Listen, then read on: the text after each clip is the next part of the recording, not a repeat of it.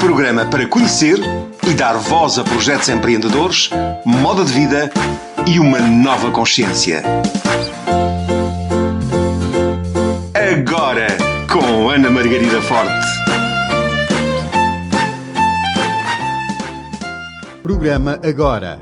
Um magnífico projeto desenvolvido por Ana Margarida Forte, terapeuta de desenvolvimento pessoal, coach de alta performance, palestrante, facilitadora e hipnoterapeuta clínica. Agora, um espaço que dá voz a projetos inovadores e empreendedores, um espaço que renova consciências e modos de vida através de variadas rubricas. Um programa diário imperdível em diversas rádios, como o site parceiro guiadaalma.com.br. Agora, este é o seu momento de mudança.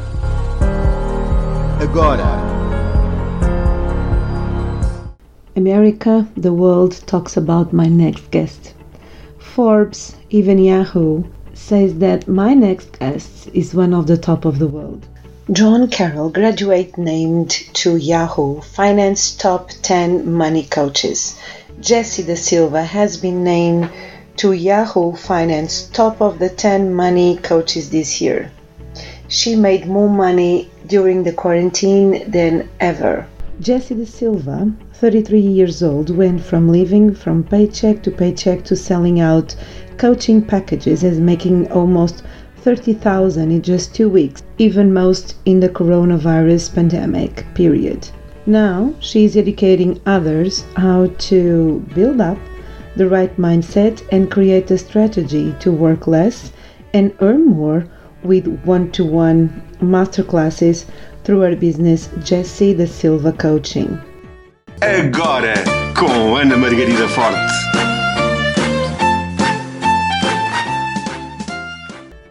Thank you again. This is a very special moment. So, welcome, welcome, Jesse da Silva. Thank you for being here in Agora. Thank you so much for having me. Well, it's an honor. The world is knowing you. Of course, I'm very curious because I'm also a coach and I follow you.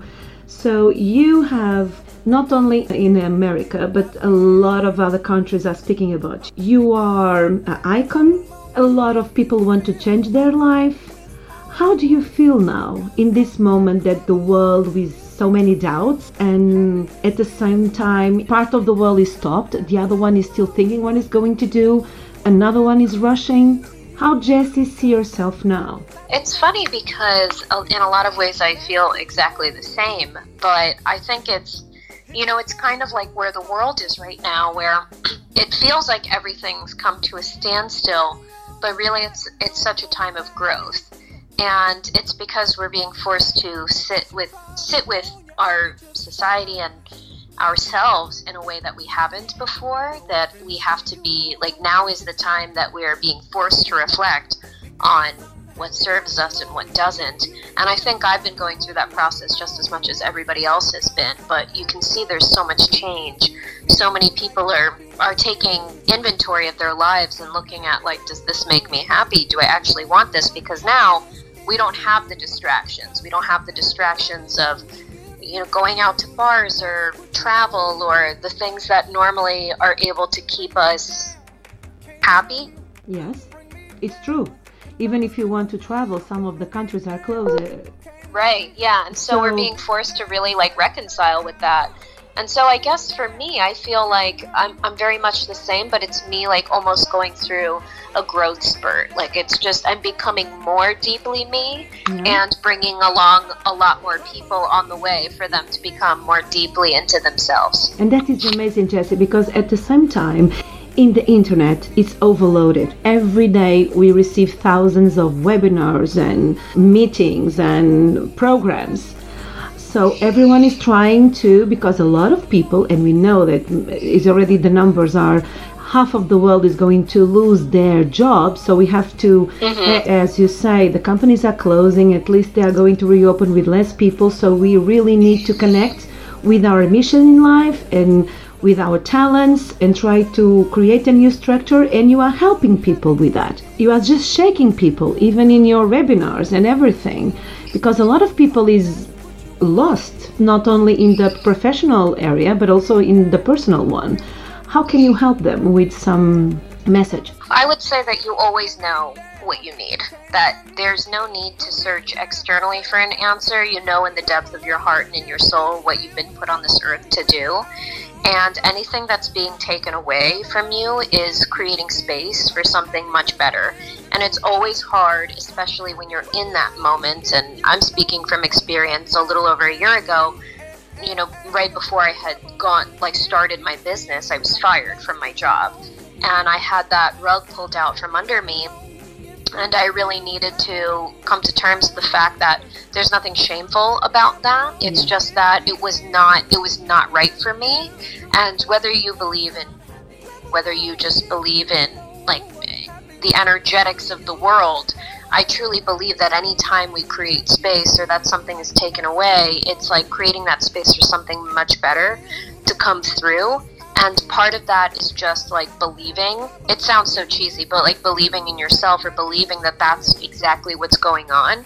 So much of trusting that, trusting that, you know, the world is always working in your best interest is really just following your joy. It's not this place of passivity or staying in or mulling over like the you know the feelings of shame or depression that come with losing a job but in just moving forward and trusting that like things are going to work out and they're going to work out for the best as long as you follow your joy and find a way to to find like joyfulness every single day.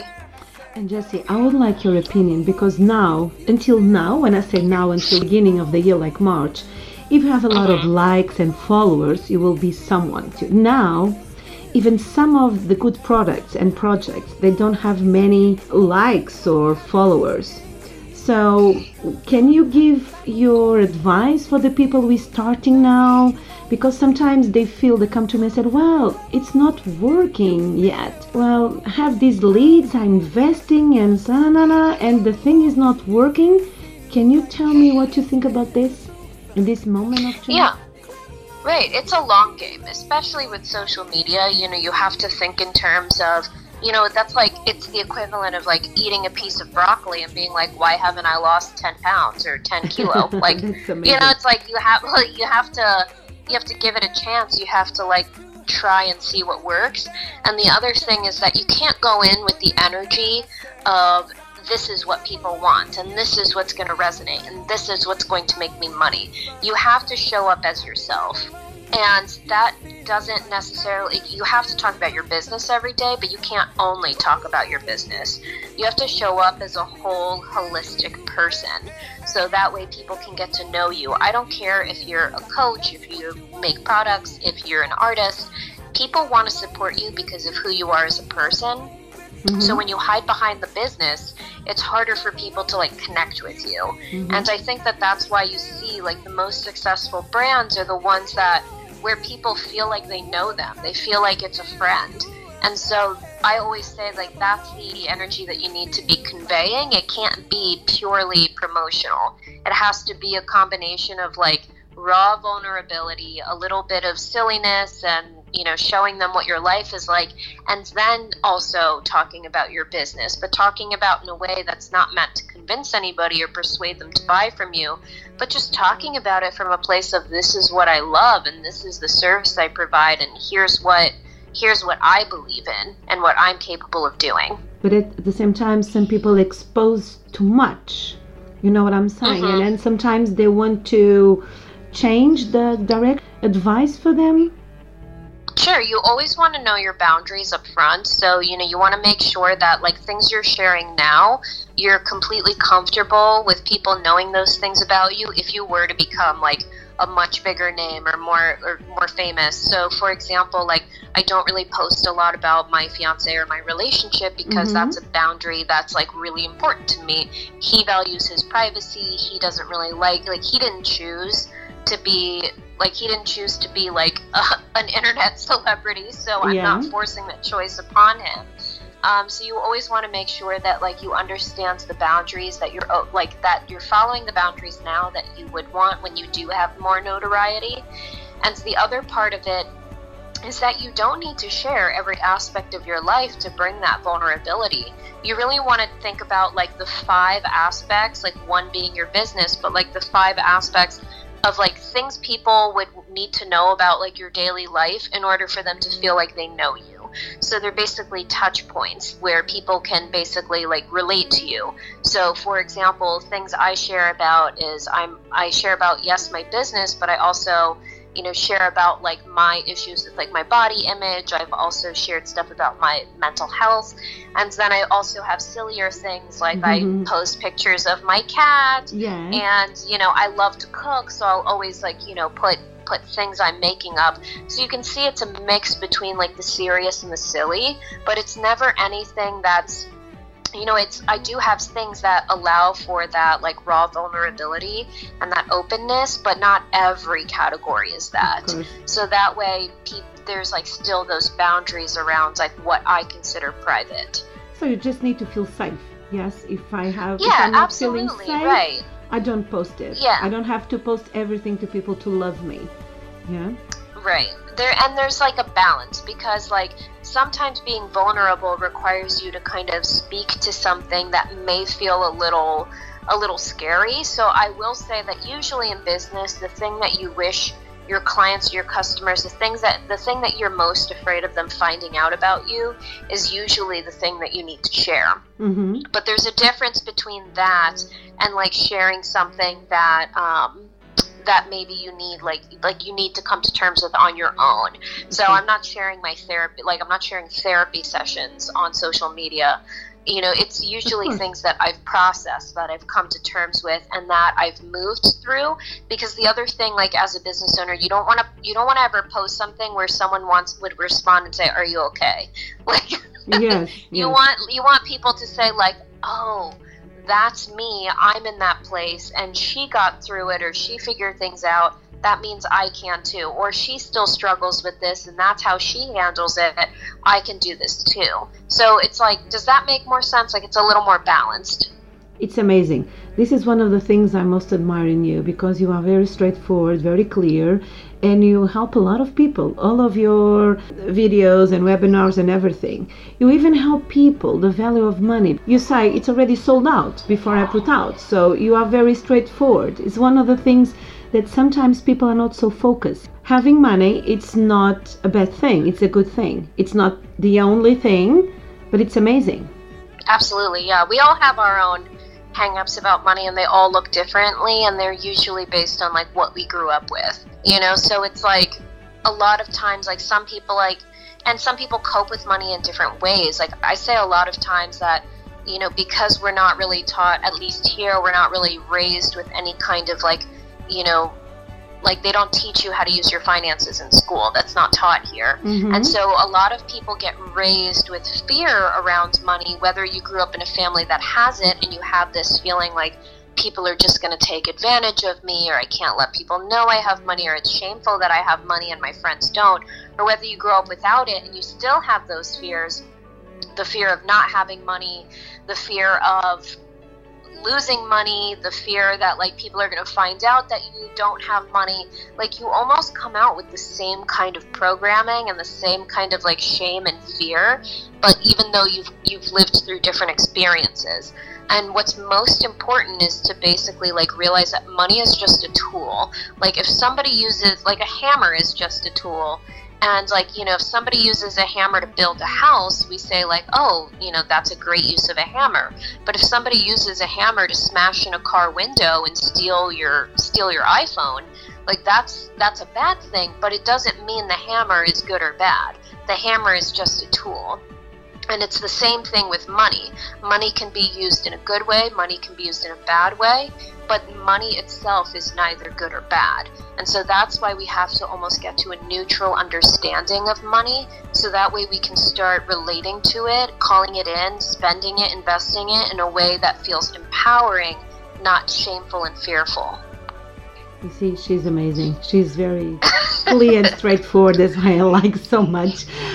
All your contacts are going to be in all the network and all the podcasts. But I would like you to explain a little bit. So you have like a community that I'm in. You have a, a huge group. The people go there, and there's always videos. You always post a lot of things. And For instance, if I have some doubts, if I need some support in any way, how can you help me? Can you do it online? I, of course, I know that you can do it, but I'm just going to ask you, okay? How can the people can reach to you? Do you have like the tools online? You have this community, a support group. It's very nice. Please explain us. Sure. Um, yeah. Right. So I, I do have some materials. Like my my uh, Facebook group is probably like the best source because it's like where everything is collected, and the group is called Aligned Abundant Entrepreneurs, and that way it's like it's also not just me. So I plan content because I believe that people deserve like access to free information because I know that like I can put out as much free information as I want and it's never going to be good as good as working with me. So I try to empower people as much as I can. So I'll do free coaching on Tuesdays. So that means like you can post a question on a thread and I'll give you like a written answer or I'll go live in a video and I will, you know, explain it and and speak back to like what it is that you need help on. So I'll do that on Tuesdays. And then I also do little things on my Instagram. So I'll do like Money Mindset Mondays. So when people have questions on money, they can come there and ask me questions and then I pick my favorite answers and that I think I'm seeing a lot of, like from a lot of people, and I'll answer them on my stories. And then I do have some resources on my website. So I know I have like a free video that's basically one hour. It's an hour long video, and you figure out how to basically create an online offer, price out from idea to pricing it out and putting it out there. So I have a few things available for people, and then obviously people are more than welcome to work with me one on one. I do have a group program, like a paid group program. I normally have one of those going on pretty frequently. I'm actually in the launch phase for my next one, so it's all about like getting unstuck, so getting off the roller coaster of your motivation and also your income, so that way you can kind of stabilize in your business. And then I also have opportunities to work with me one on one. I always keep a few of those spots available for people as well. And I'll work with people in the phase between three months and six months. And that's amazing. One of the things, and I'm so, I feel so grateful that you connect with me, it's because I also believe that amazing information can be free because it's some knowledge and then the people can develop. And it's also amazing because you also invite people to share their networking. So there's a lot of women there, for instance, I see that they share their business. And that's really amazing. It's really amazing what you are doing because you are empower people and giving like a support group system. It's very good. So this is the reasons that I invite Jessie De Silva here because I think she's a role model. for all the coaches and entrepreneurs and everything, just follow you if they want to have success. Your system is really amazing. Thank you. It's yes, it's true. And I also would like to ask you if you have any message. Now we are getting to that the end of the year. It's like uh-huh. a lack of oxygen a lot of people was with a lot of resilience. They said oh maybe in the middle of the year everything will be okay. And now there's a lot of elections in many countries.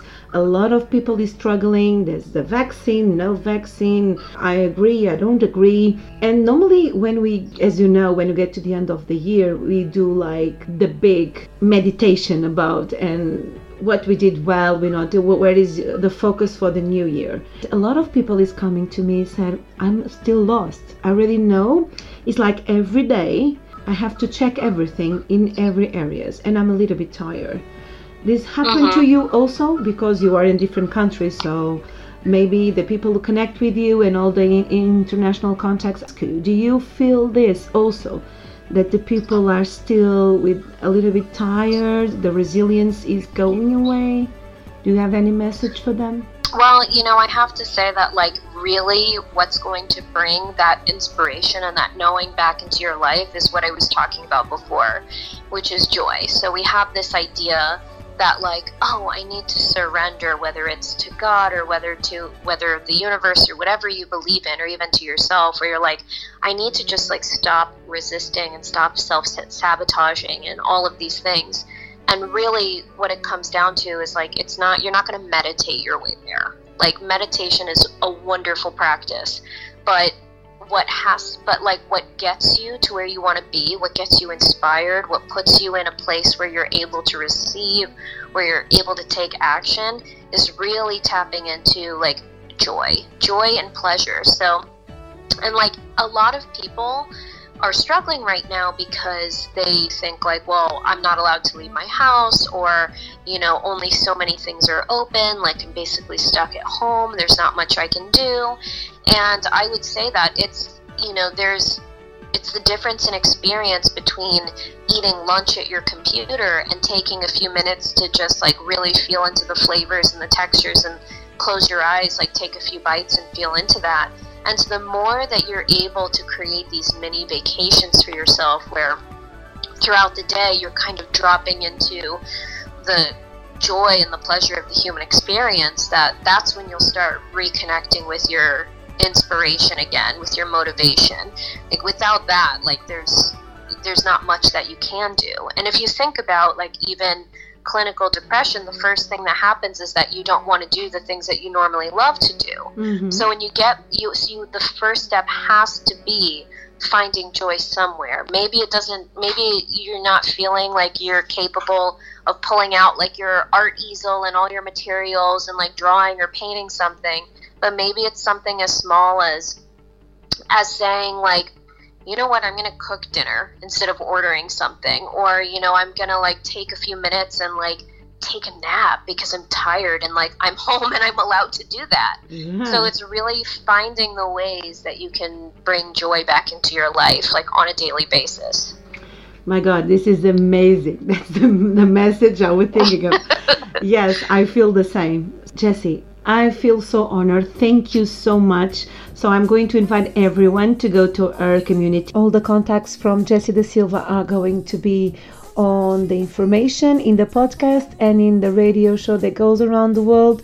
So if you want to contact her, join our community, receive her programs, the exquisite way of doing coaching, just see below Jessie Da Silva contacts. Thank you so much again.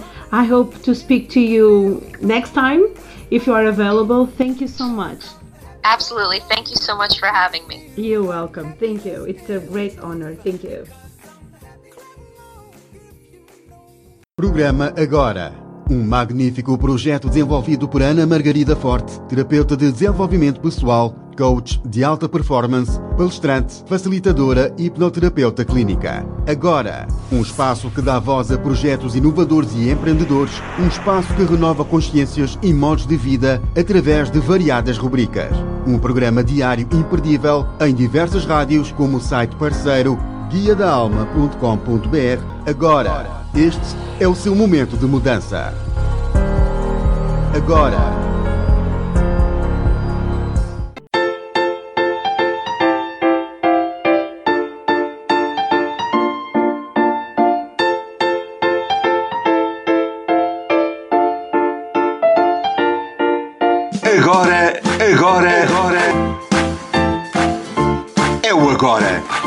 Programa para conhecer e dar voz a projetos empreendedores, moda de vida e uma nova consciência.